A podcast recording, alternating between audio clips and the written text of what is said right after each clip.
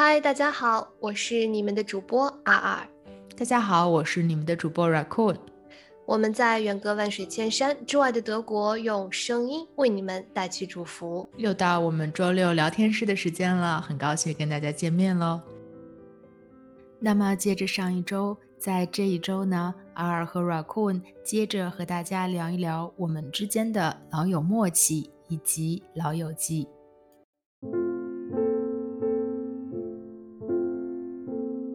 其实还有一个点想要说，就是，嗯，我会觉得和 Raccoon 的配合特别有默契。我之前其实没有感受到，我我知道我们两个配合特别好，但是我 interview 之后就会发现，其实 Raccoon 一直在问我问题，就是我们两个都会问对方问题。但是如果你去 interview 一个人的话，嗯，然后你如果断片了的话，就没人来接了，然后 就会出现一种。然后我就会说一个短暂的一个空白，对。对，然后我就会说一大段，然后我说完之后，嗯，就是这样，然后对方就，嗯，然后我就说，嗯，然后就会愣在那里，然后但是我跟 Raccoon 的话，他就会非常快的衔接一个问题，或者是非常及时的推进到下一个问题，所以我觉得这其实还蛮难得的，就是我经历了这个之后，才会更加发现，哎，真的，其实这不是很非常的。常见，嗯嗯，不过其实我觉得，因为我感觉我们的节目其实 R 本来你也会慢慢主导一些，我会认为，就是其实这会让我会比较有时间，有的时候可能会去准备一两个问题，一旦比如说有空隙的时候这样子，所以我们的搭配非常好。对，我觉得也是，但是我觉得有一点是，比如说 Raccoon 提出来的一个话题。他就会非常有聊，然后如果我提出来一个话题，我就会非常有聊。但是其实就是大部分的时间，我觉得还是配合挺重要的。嗯，没错。嗯，那我现在再拉回来问一个问题，就是在《老友记》中有没有你不喜欢的情节？我先说吧，因为我这个我之所以想问这个问题，是因为我有一个特别不喜欢的情节，不能说是情节，是一段故事的发展。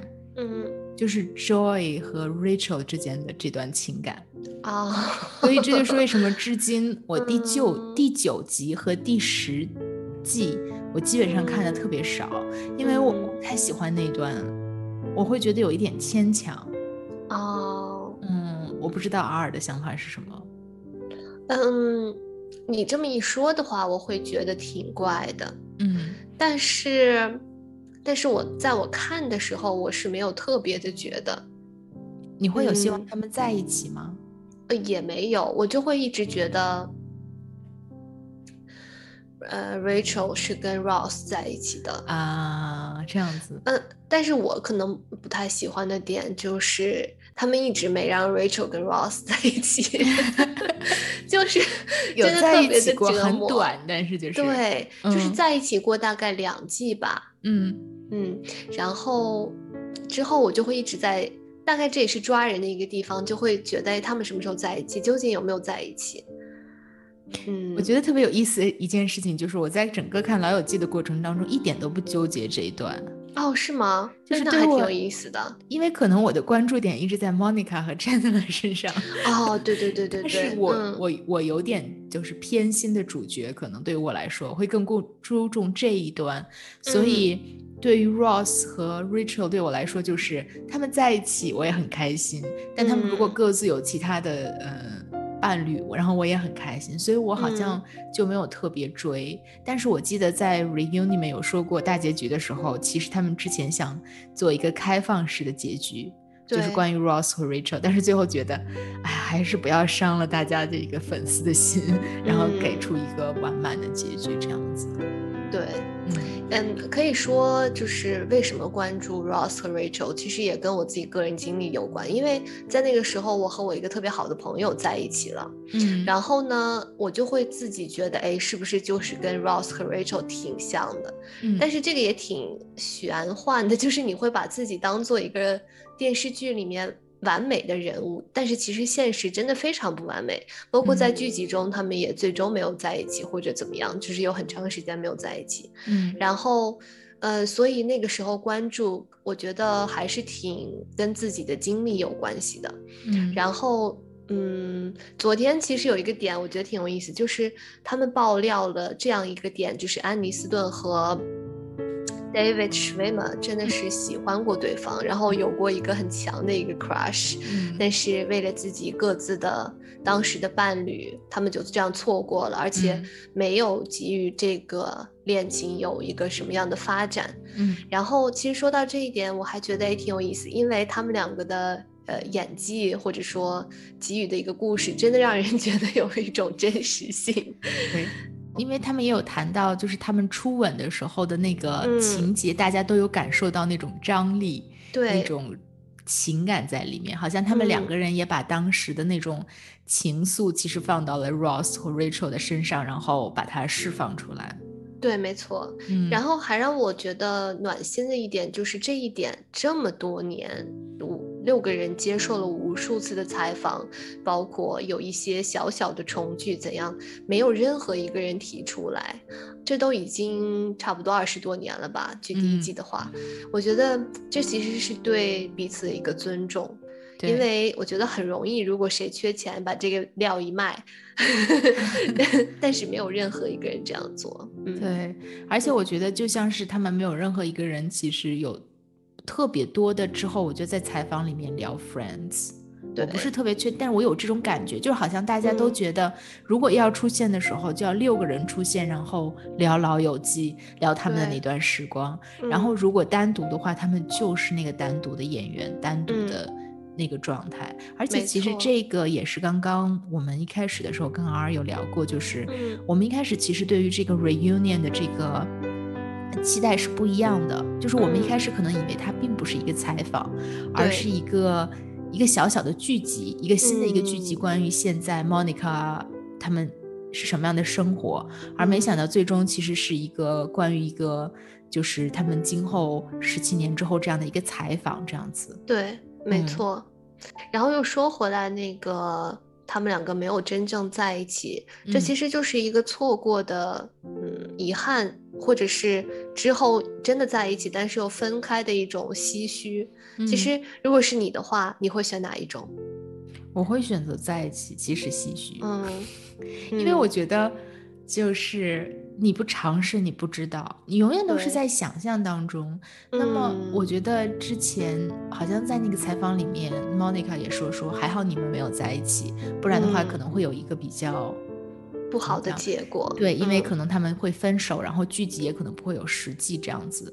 对。但是对于我来说的话，就是如果你想到你要把握住你当下的时候，那就是你要享受那个当下去。也许他可能真的最后。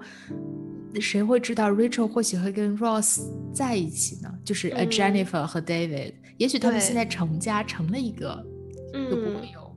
对，Brad Pitt，谁知道呢？对，呃，就是其实还有一个细节特别，我不知道你有没有关注，嗯，就是他们两个，就是大家在聊那些嘉宾的时候，然后 David 就提出来啊。And then your fella, Brad，然后我就会觉得他还是在说 your fella，因为他们不在一起很久了，十几年了，啊，没有十几年，就是很久很久了。对，然后呃，但是呢，Aniston 用了一个词，就是 Yeah, Pete，嗯，他其实用的是姓，对，就是我觉得他是，对，他是在表示一种距离感，嗯。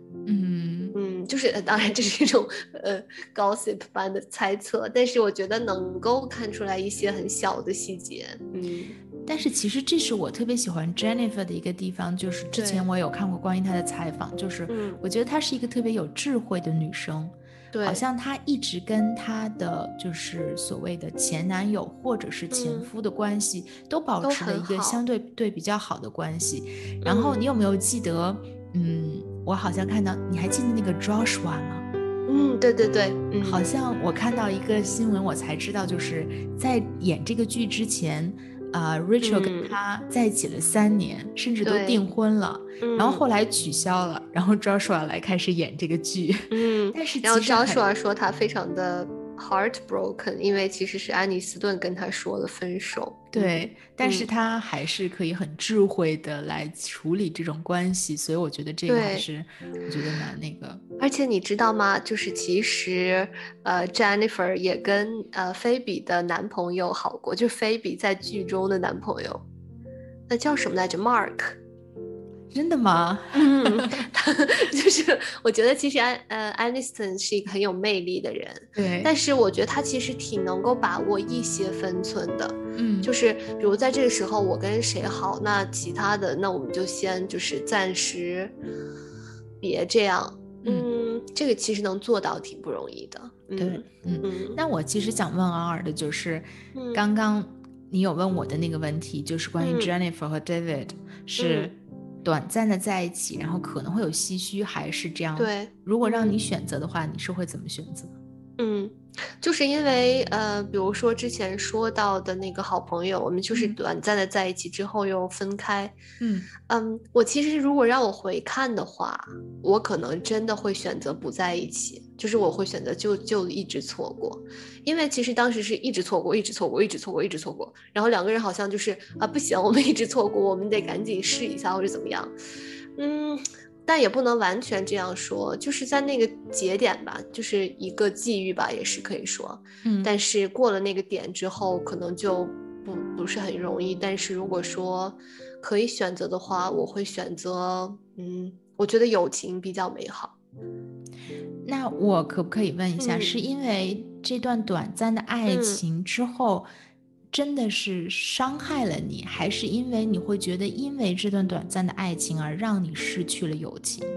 嗯，后者，嗯，就是，呃，我觉得现在我会更觉得友情非常的美好。我觉得在那个寻找爱情的年代，你会觉得爱情是被歌颂的。嗯，但是在呃带引号的看见平凡之后，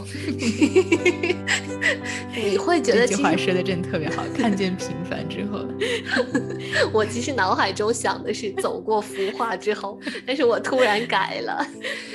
对，就是嗯我会觉得有有这样一个朋友更重要，因为其实很很可惜，包括我今天真的去跟他，我们也聊到这个《老友记》，然后就聊了两句，然后我就会觉得没什么可聊的。就大家也处在一个觉得，哎，这个还有点尴尬，或者说即使八年过去、九年过去，还是会尴尬的的一个场景，所以我会觉得其实失去这段友情挺对我来说挺难过的吧。嗯那我可以这样理解吗？而对嗯现在来说，友情会比爱情更重要吗？嗯，对于那个人来说是的，就是我觉得跟每个人会有一种不同的角色。我会觉得啊跟我的伴侣来说，我们在见面那一刹那，我们就决定了是爱情，完全没有发展过任何友情方向。但是跟一个比如说陪伴了十几年的人，然后一直都是好朋友，我觉得友情这段友情，你不要去把它变变变变了味道。嗯嗯，所以你也会觉得男女之间会有友情，对吗？就是嗯会有真真正的友情。对我我非常的觉得，嗯嗯我觉得我想问一下尔库，你对这么这个怎么看？就首先第一个是，我记得你应该是也有一个非常好的朋友，就是你们两个在考虑要不要成为爱情或者是成为友情，在嗯你们能不能跟我们分享一下那一段，你最后做了怎样的选择？我觉得最后其实就是没有那个冲动。我觉得其嗯实这也就是证明了那个当时不是爱情，对，没错，不然的话，他就会有你真正的会，我觉得会有一种灵感会告诉你说，你要有嗯冲动，你想要跟这个人在一起。以我的想法的嗯话，以我个人的一个状态的话，嗯，所以可能最后觉得就是好朋友，那就是好朋友。其实我很同意，我现在突然很同意这个说法。然后我我觉得，嗯，这是被决定的。其实，嗯，我觉得其实如果让我现在回看当年的一些事发生的事情，或者是一嗯些情感的时候，我觉得最嗯简单的一件事情就是，我们好像小的时候特别喜欢把事情想得特别复杂，特嗯别的宏大，然后特别的。我记得当对当年对于我来说的话，就是爱情就是一个很大的责任，不要说婚姻了，就觉得嗯嗯啊，我怎么可能随随便便的跟这个人谈恋爱呢？或者是说，啊如果我跟他谈恋爱，我伤害了他怎么办？但是其实嗯现在想来，就是其实任何事情，我觉得当然你要抱有一个就是很很身心的投入，但是都不要去特别的去纠结最后的结果是怎么样子。就是我觉得享受当下是最重要的。其实我跟我的伴侣现在也是这样讲的，就是我们不知道未来会发生什么，但是我们只要享受我们在一起的这段时光就最好了。嗯，然后你跟他说了之后，他没有一种颤抖吗？他为什么 没有，因为他很了解我，就是他他可以接受。对对，嗯，我觉得也挺有意思的，因为我觉得 raccoon 真的会是一种，他会把一些就是之前的你，比如说小时候你会把一些东西看得比较大，嗯，就是有可能还没有萌芽，或者说是你完全未必可以预见到结果，你会觉得嗯。要不然会伤害了人家，或者说，呃，不太好。其实当时那个节点，如果说，呃，就那样，比如说比较开放性的一个选择，你也说，真的你也不知道下一步会怎么样。对，对，真的是这样子的。嗯，所以其实那个也是我蛮遗憾的一个事情的。对。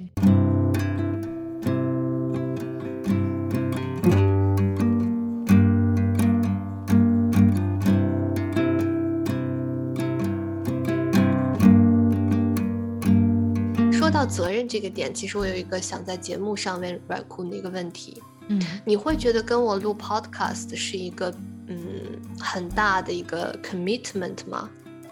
我发现 R 有一个特点，特别喜欢在我们的录节目当中抛给我一些 私人的问题。对，感觉就是 R 不会在私下问我的问题，我只能在节目上成为朋友。太逗了，因为因为刚刚 R 要问我问题的时候，我以为是跟友情、跟老友记 有关系，甚至我想到责任的时候，我以为你是会问关于婚姻的看法、婚姻的责任，然后我没想到会聊到这个地方来，嗯。是这样子的，我觉得我必须要承认，我会觉得有一点责任和压力。嗯，哎，我因为我认为一开始的时候，我们其实并不是，呃，在一个相同的跑道上面。因为当时其实 R 已经开始做，呃，在喜马拉雅做主播已经是很长一段时间，而且是蛮受欢迎的直播呀。然后你还有你的读书节目，对吗？嗯，所以然后我当时纯属是一个。怎么讲？因为兴趣而已开始的，嗯，就是然后也非常想跟敖尔在一起做一件事情，然后又我们聊天聊得又很开心，在 podcast 里面，所以其实我是这样的一个状态，对，嗯，然后慢慢的其实也有被敖尔的这种热情所感染，而且我自己也有做一个调整，我觉得就是。我认为，呃，很多事情都是 怎么讲，水到渠成，顺其自然，就不要有太大的，不要想的太多。然后或者就是，如果我会感受到一些过大的压力的时候，其实我也会，我想我会很直白的跟敖尔提出来，然后我们进行一个讨论，这样子。嗯嗯。那我想问一下，敖尔为什么会问这个问题呢？感觉老友记特辑变成了一个 personal diary，R 和软控的真心话特辑。嗯，问这个节目有两个点，呃，第一点就是，嗯，对，第一点就是，呃，因为我觉得和 Raccoon 录节目，我会特别的害怕让 Raccoon 压力变大。就是我我知道软工是一个特别害怕有压力就会跑的人，所以我就，所以我就了解我对对，所以我就特别的谨慎，就是就是 walking on the thin ice，嗯，然后我就会觉得哦不行，这个的话就会太大的压力。然后呢，我其实我自己把握的特别的多，但是我就会猜测啊，其实不是很想在这方面发展，或者其实我对软控的评价，我会觉得他是一个很专业的，因为他在大学时候也是做。呃，广播台的主播，我是完全没有想过我会在什么跑道这样的，真的没有想过。我就会觉得，哎，其实你来找我做节目，我还是真的很荣幸，或者是有这样一个很专业的 partner，我觉得真的很难很难得，因为互相都很难得。对，对 你如果要去发一个广告，找一个 professional professional personal podcaster。我觉得很很难能够找得到。而且我觉得志同道合或者是有相同的想法也很不容易。嗯，没错。嗯，然后我个人又会做一些小的猜猜测，就是我其实挺不好，我不应该老是做猜测，我就应该直接问。不过我在节目上问是我的一个方式，就我会直接用百分之百的效率得到最真实的答案。然后就是我上次跟 Raccoon 对谈，才发现他其实很想做这个事情，或者说他比我想的 还要远。然后我就会觉得啊，自己的无端猜测真的太无聊了。因为如果我就直接跟他说，哦，其实我是这么想的，但我又想到，其实我好像是一个比较被动的人。因为其实虽然看起来是我主要在做这个事情，但是。但是真的看下去的话，做 podcast 或者是来找我做这件事情是 Raccoon 提出来的，然后我又很害怕，比如说我会 too much，然后让他会觉得不舒服，所以我就一直在跟他做一个这样，哎，他是这样的，我就跟他这样，然后我会觉得，哎，其实两个人都想的差不多，只是因为中间的。呃，没有聊过这个事情，而会有一些呃延迟。嗯，没错。其实这个我真的是想回拉回到《老友记》的一个原因是，我今天看到了一段话，我觉得他描述的特别好，就是关于《老友记》里面的友情。他说他觉得《老友记》里面的友情就是像一个乌托邦一样。每个人对每个人都有极度的坦诚，然后有充分的交流，完整的交流，而且做错事永远会道歉，然后道歉又会被接受，就这样是一个非常接近理想的友情的一个范本。然后我想到真的是这样，我特别想到就是有一次好像是菲比跟 Ross 在一起，然后因为菲比自己做了一个梦，梦里面好像 Ross 对他很就是态度不是很好。然后菲比就一直生 Ross 的气，结果最后大家其实就讲开了之后就没什么了。但有的时候可能在生活当中真的就会产生误解，然后就会互相记仇这样子。对，没错。然后我就发现做节目，我特别容易说真话，或者说我特别能够把，因为真的有的时候，如果说微信的话，我觉得其实还是一个联络方式的问题，这样特别的直接，而且你好像不能够有思考的时间。然后，但是微信的话，比如说我们可以一天不回，然后想一个完美的答案。所以我觉得，我觉得 Podcast 特别有意思。那其实让我突然想到了一个问题，呃。是关于坦诚这件事情的，就是如果 R 你自己来考虑的话，你现在是变得更加的坦诚，嗯，还是会有更多的怎么讲，呃，装扮，嗯，作为自己，我我你可以分成不同的角色，比如说当你自己的时候，然后当你在 Podcast 的时候，当你面对你的伴侣的时候，嗯，当你作为女儿的时候。当你作为朋友的时候，或者是他们是一个完全合起来的一个整体。嗯，我觉得真的非常有角色。我觉得我对我自己是一个完完完完全的坦诚，然后和我的呃伴侣也是。就包括如果有一些心态上微小的变化，其实是藏藏不住的，因为你天天见面。对。然后我觉得必须得马上说出来，才能直接解决问题。嗯。然后如果和爸妈的话，也是非常的坦诚。但是我会对，比如说在爸妈之外的一些亲戚会有一些距离感，然后可能会装扮一下自己的生活，因为呃原因是不想让自己。被讨论，或者说啊，会不会怎么样？我其实不是很想让别人为我担心，嗯，但是我又会发现你的让别人不担心，会导致别人会觉得你过得很好，然后就会来戳你几下。这一点是我最近才发现，最近几年，然后我会觉得，啊，那我就直接跟他们说，其实我这也就过得一般，就是不是那么特别的光鲜亮丽。然后我发现，哎，大家会觉得，哦，会突然对你有一个。同情心，或者是哦，更加的理解，这样就不会有那种嫉妒感。嗯，对我特别，我觉得 Raccoon 提到嫉妒感这词特别的好，因为我觉得这个点很容易在社交网络的情况下产生。就是不管是从自己还是从别人，都有给我一个反馈，会觉得，哎，大家把自己的所有生活浓缩在了几张照片里，你肯定就是就是最美好的一个画面。但是不是所有人都为你真正的开心，反而会带来很多的嫉妒感。对，嗯，是的，我觉得其实也有一个原因，是因为大家大部分，我猜百分之八十。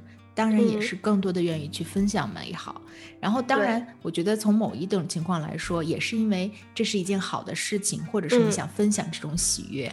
但另外的时候，可能就会被大家揣测为啊你在晒某些东西，这些东西都是包是包容在里面的，所以就会产生对于不同的人来说就会产生不同的情感。那么有些人是为你高兴，有些人就会觉得有一点嫉妒，或者是有一点。就是不舒服的感觉，对，嗯，我觉得这个感受特别的特别的有意思，嗯，哎，那我想问，比如说 Raccoon 对于你刚才的问题怎么回答？你是变得更坦诚了吗？我变得更坦诚了，我觉得，我觉得对于我身上，这是我身上特别大的一个变化，因为之前可能会是一个不是特别，我自己认为我不是一个特别坦诚的人，但是我在跟我朋友交流的时候，我发现。好像我还蛮直接的，但是我没有意识到。嗯，但是我觉得在德国的这段时间，我最大的一个感受是因为你会发现别人都不在乎你。嗯，我觉得这个可能是真的，我特别体会到的，就是你过得怎么样，嗯，你穿什么，其实大家都不在乎。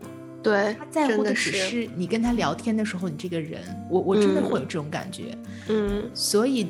在那个时候，你就会发现，甚至你跟他提出不同的意见，你完全的说出你坦率的说出你自己的想法，对于他来说，不是一件不好的事情，他反而会愿意去接受你的这种不同的声音。对，所以我觉得这样的一个背景给了我一个去坦诚的勇气。嗯。嗯，对。对，没错，我我觉得。首先，我一直觉得软控特别的坦诚，就是他可能，嗯，我觉得对于我来说，你一直都比较的能够直接的说出来你的想法。然后，我觉得我有一些点是特别我自己也难以理解的，就是我特别他呃特别的害怕去麻烦别人，然后这个带给了我很大的困扰，就比如说。啊，明明是别人不会在意的一件小事，然后我会把它想的比较大，然后自己给自己设一些绊，然后嗯没有办法去说出来，到到现在为止还是这样。嗯，我想可能也因为你本身是一个相对比较敏感的人，所以我觉得在你想象别人的时候也会是这样子，所以就可能会更加的小心一点。嗯，但有的时候就是像我们所说的，其实就应该把它。坦诚的说开来，嗯，对，没错，嗯，那 让我们再回到《老友记》里，对，有一个话题我特别想跟儿一起聊，它不关，它不是关于里面的人物，或者是关于某一个情节，而是关于《老友记》里面的时尚，是因为我上个月又重新看了《老友记》里面的第一集，嗯。哇，我觉得如果因为其实有的时候我不是很喜欢看比较老的电视剧，是因为我觉得它跟我的距离感很强。就是无论你看那个时候的呃背景啊、画呃就是画面的质量啊，或者是当时的一些穿着等等，就像是我们现在看我们的老照片，自己也觉得嗯有一点过时，或者是当时怎么会这样子。但是我再去看《老友记》的第一季，然后慢慢看，我真的觉得他们当时。穿的即使拿到现在都非常非常的时尚，对，Rachel 还有，而且菲比当时也超级的漂亮，嗯嗯，对，没错，感受吗？嗯，因为其实我做 Vintage，Vintage 就是它的概念就是呃五十年以下的这样的一个历史，嗯，其实那就是那一段时光是比较主打的，其实就是八十到九十年代比较主打，嗯，然后真的是它。对于那个剧来说，其实他们还是很新的。对于当时的是一种潮流，但其实对我们来看，那是一种复古。比如说大花衬衫啊，比如说像 Rachel 经常留的一些发型啊，嗯，其实对我们来说，那其实是一个 vintage 的典范。嗯，但是在当时，我觉得。对于他们来说，还是真的是一个非常时尚的一个标签，包括现在。嗯，对。而且我 我有一个自己小小的想法，就是我感觉女生穿的都很时尚，男生就不敢苟同。就如果放到现在的感觉，尤其是 Chandler，或者有的时候呃，Joey 的一些装束，我会觉得还挺有意思的。就是我他们都穿那种特别大的衬衫，对对对对对对对，就感觉嗯。哎，而且你有没有感受到一点，就是他们在重聚的时候，女生的身材完完全没有发生变化，就包括我伴侣也说，哎，大家都保持的特别好，但是男生都发胖了。但是是这样子的，但是我感觉菲比是最自然的，就是我有这样的一个想法，就是所有的人看下去，菲比的脸对于我来说是最自然的。对，就是为什么？就是他们也说，比如说安妮斯顿会做一些呃调整啊、微调啊这样的，然后嗯，我觉得能够看出来，Rose 也是打了很多的针去上节目。就是我个人的感觉，就是有一点奇怪，我不知道为什么，就看到那个，我觉得 Joey 也是非常自然的，就可以看出来没有做什么事情，但是 Ross、Chandler，然后 Rachel、Monica 也有一点，就觉得。很奇怪的一个，呃，这个其实是我当时昨天看 reunion 的时候，有一点对于我来说有一点冲击的感觉，就是感觉稍微有一点不自然。对我来说，其实你就是在这几年完全没有关注他们嘛。我觉得在昨天来看，他们已经非常的自然了，就是还有更不自然的时候啊，真的吗？嗯，对，我好像有偶尔关注过 Aniston，但是其他的我非常的少。嗯，但是我觉得我能够现在慢慢理解的是，嗯，就是人对容貌的一种焦虑，对，还有就是年龄带来的对容貌的焦虑，以及包括我们其实开始像除皱啊这样，在在他们那个年代，我觉得其实我们来想象一下，如果我们我是安妮斯顿，你你是比如说 Monica，我们看到自己三十年前的海报，呃，不对，二十年前的海报，你会怎么想？我会觉得，哎呀，现在观众看我就会觉得，哎呀，是不是老了？我去做点什么吧。嗯，所以 R 你会害怕皱纹吗？呃，我其实完全没有害怕过，但是呢，我这两年就是当我看到的时候，我又会觉得有点，就是我会觉得，哎，有点想遮一下或者怎么样。嗯，但是，对，但是我不会，就是比如说。把自己挣的一些钱去花在，嗯，做一些非常大的手术上面，嗯，那你会向往四十岁吗？嗯。我我觉得其实，我觉得有意思的一个点是，那天那个同学，我问他就是对三十岁有没有恐慌，他说他特别爱告诉别人自己三十岁，然后特别 骄傲的成为社会中流砥柱。那我说，哎，这个点给我带来一个积极的影响，就是你在某一每一个年龄段，你都是社会的一个坚强的部分，特别是三十四十甚至五十六十。嗯，然后我觉得现在，嗯。不是特别的害怕，对，其实因为我在想问这个问题，是因为我之前有看过一个采访，就是啊，今年无依之地的那个女主角，嗯嗯，呃，她其实就是一个可以看到她是非常不注重自己的，我可以这么讲，外表，外表，或者是你可以看到很多的皱纹。我看到过她的一个采访，因为我非常非常喜欢她的演技以及她的几部对我也是，嗯。他在某一个采访里面提到说，他其实是非常珍视他的每一个皱纹的，因为他认为他的每一个皱纹都是他走过的经历以及他的智慧所在，所以他不想要去遮掩它。嗯，我很佩服他说的话，但是其实到自己身上的时候，我觉得很难做到，因为你可以明显的看到那种变化，就是这种所谓的。我们我觉得我们还不能说我们衰老啊，就是看到这种所谓胶原蛋白没有那么充足的时候，其实是稍微有一点恐慌。我觉得其实就是内心没有像他那样强大的感觉。对，我觉得还是需要一个时间的积累，或者是时间的冲刷。因为我其实以前特别是特别讨厌滤镜，就是我觉得滤镜把人都磨得特别的严重。对，然后。就是特别是在遇到我的伴侣之后，因为他是摄影师，所以他也特别讨厌滤镜，就是他会自己去修一些呃色调啊怎么样，但是他不会直接用一个滤镜。嗯，然后那之后我也特别讨厌用滤镜。嗯，然后，但是最近这两年，我就拍出来照片之后，我就嗯，然后自己试着调一下光一类的，然后就觉得嗯，还是有点不太好意思，然后就是啊，还是下载一个美图秀秀吧。然后下载一个美图秀秀，随便点一下就会觉得，哎呀，这还是不错的。然后我现在就是每次一有照片，我就下载一个美图秀秀。然后大概就这样一一张，我又把美图秀秀删掉。我觉得这个变化挺有意思的。嗯嗯，确实是这样子的。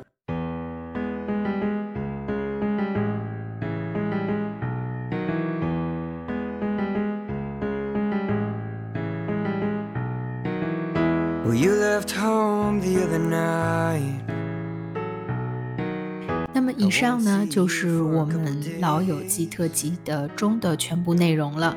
那么在下期节目当中呢，我们还是会和大家一起接着聊一聊《老友记》，请大家期待哦。谢谢大家的收听，我是你们的主播 R，我是你们的主播 Raccoon。我们在远隔万水千山之外的德国，用声音为你们带去祝福。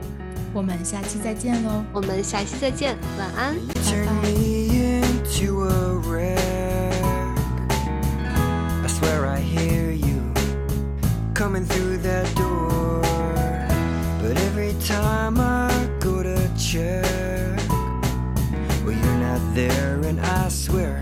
Fall for that no more. And I say, Oh my God, could this be? Is love finally tripping me? I'm falling for you. And if I die before I wake, the dreams of you were my escape. I'm falling.